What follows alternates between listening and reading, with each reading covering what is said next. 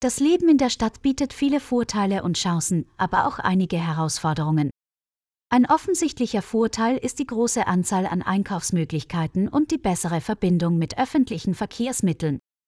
Dies ist vor allem für Menschen von Vorteil, die gerne spontan einkaufen gehen oder den Abend in der Stadt verbringen möchten.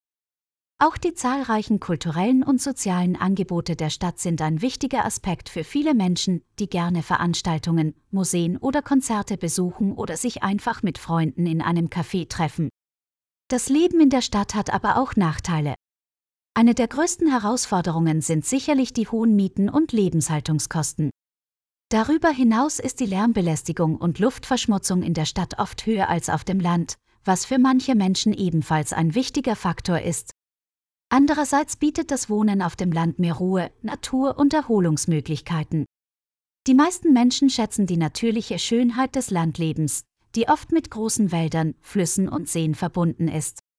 Oft ist das Leben auf dem Land auch billiger, was für Menschen mit begrenztem Einkommen ein wichtiger Faktor ist. Allerdings kann das Leben auf dem Land auch Einschränkungen in Bezug auf Einkaufsmöglichkeiten und kulturelle Angebote mit sich bringen.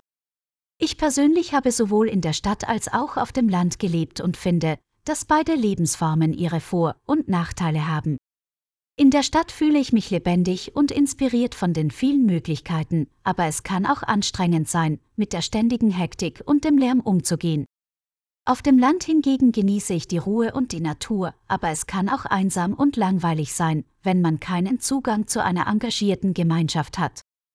Als ich in Berlin lebte, schätzte ich besonders die Vielfalt an Kultur und Freizeitangeboten. Die Stadt hat eine offene und tolerante Atmosphäre, was für mich sehr wichtig ist. Ein Nachteil sind jedoch die hohen Mieten und Lebenshaltungskosten, die für viele Menschen ein Problem darstellen. Es gibt auch soziale Probleme und eine hohe Arbeitslosigkeit in der Stadt, was für einige Bewohner eine Herausforderung darstellt.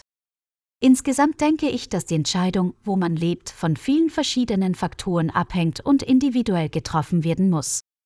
Jeder Lebensstil hat seine Vor- und Nachteile und es ist wichtig, sich für das zu entscheiden, was am besten zu einem passt.